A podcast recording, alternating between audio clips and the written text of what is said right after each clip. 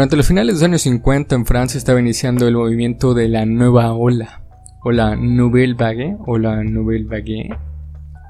Su fin era el dejar de lado las películas con enormes presupuestos y que vanagloriaban el sentirse intelectual. Para ello, autores de la en ese entonces nueva revista Cahiers du Cinéma propusieron renovar el sentido de hacer cine, dejar de lado la idea de que eran los los que creaban los filmes sin un alma en sí, y dejar que el director se convirtiera en el autor de la obra. Con esto en mente, en el 59 aparece la obra, la obra prima de François Truffaut, la película dio un punto y aparte en el desarrollo de los filmes. Eh, estrictamente no es la primera película de la nueva ola, pero sí es la que lleva el ojo, al ojo del huracán, la nueva propuesta que estaba dando sus primeros pasos en Francia. El director ya había atacado el cine francés de posguerra diciendo se trata de un cine de guionistas y de productores, anquilosado en fórmulas y acartonados esquemas que constreñían las enormes posibilidades del lenguaje cinematográfico, imponiéndole muchas veces una onerosa carga literaria y hasta teatral. La película es Los 400 golpes.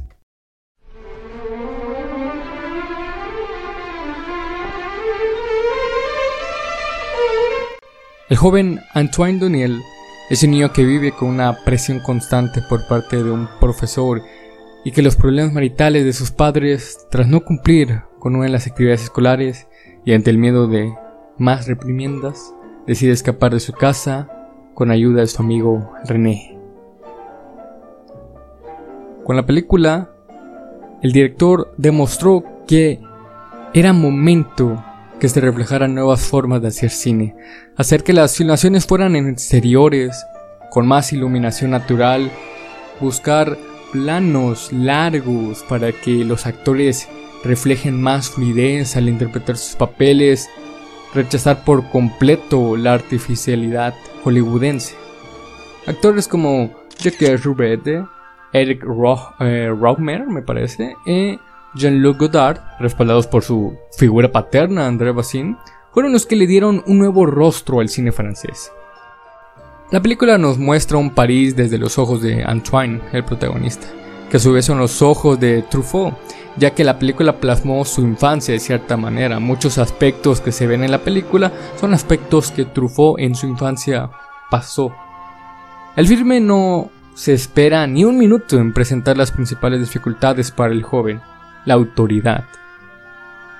La escuela y los padres terminan siendo la autoridad represiva de la opinión y los sentimientos de Antoine.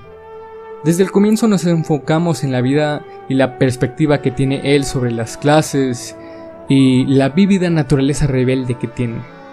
El maestro que funciona como oposición a lo que quieren los jóvenes, que no muestra un interés realmente en educarlo, ya que desde el comienzo nos muestra que mira a sus estudiantes con descaro diciendo que la juventud ahora no tiene disciplina.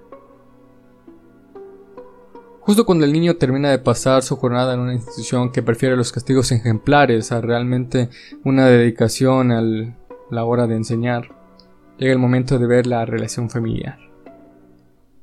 Podemos ver una como un departamento claustrofóbico cuartos cerrados, pasillos angostos y una falta de entendimiento de los padres en la vida de su hijo. En las diferentes escenas que se graban en, en el departamento se ven estas paredes comprimidas que pueden ser como una alegoría por parte de sus tutores de su comportamiento del niño. Lo dejan dormir en el pasillo mientras él por las noches escucha las discusiones de sus padres. En ese momento podemos ver pues cómo este niño realmente desea que sus tutores lo quieran y escuchen, pero que lo que recibe es desprecio en la mirada de su madre y una leve tolerancia de su, de su presencia por parte de su padrastro. En las calles y con, su, y con su amigo René es cuando se le lleva, se le ve una real felicidad en su rostro. Se ve que realmente lo único que quiere es que lo entiendan y que muestre un cariño real, algo que su amigo expresa de sobra. En las calles es donde él expresa quién es, expresa su libertad. Él no quiere que simplemente le digan qué hacer y qué no hacer, y nunca se tome en cuenta lo que él dice. Él desea que lo aprecie. La película puede tener el nombre de 400 golpes por los golpes que recibe Antoine, tanto literal como figurativamente. Al darse cuenta que no encontrará el apoyo amoroso de sus padres y la comprensión de los profesores, lo hace buscar su libertad en las calles, refugiándose con su amigo. Es donde se ve una búsqueda de llegar a ser adulto y valerse por sí mismo. Una clara diferencia cuando se le ve fumando, siempre con una postura relajada y soñadora. Justo cuando sus tutores deciden que ya no pueden hacerse cargo, cosa que siempre se reprochaban uno al otro, dejan al niño en responsabilidad del gobierno, lo que hace que termine en un reformatorio. En el mismo se ve que, bueno, no puede alejarse de las represalias, simplemente odia el sentido de que alguien sea una autoridad. Al final de la película, él busca lo que todos realmente queremos, ser libres, quitar las cadenas que nos detienen y vivir a la manera que todos deseamos, la real libertad como un derecho humano.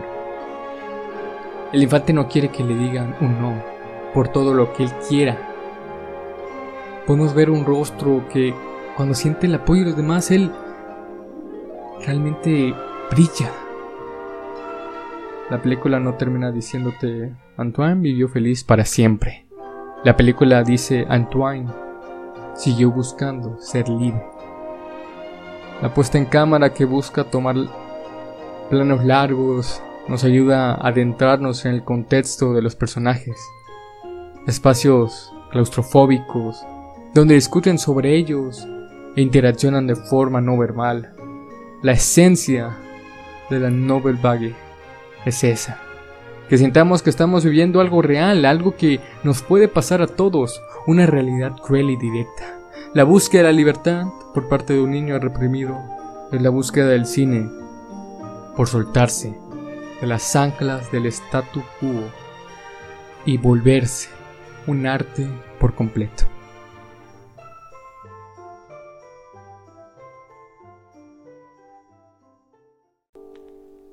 Si quieren conocer más acerca de la Novel Vague o la nueva ola francesa, pueden buscar literalmente eso en su buscador de preferencia.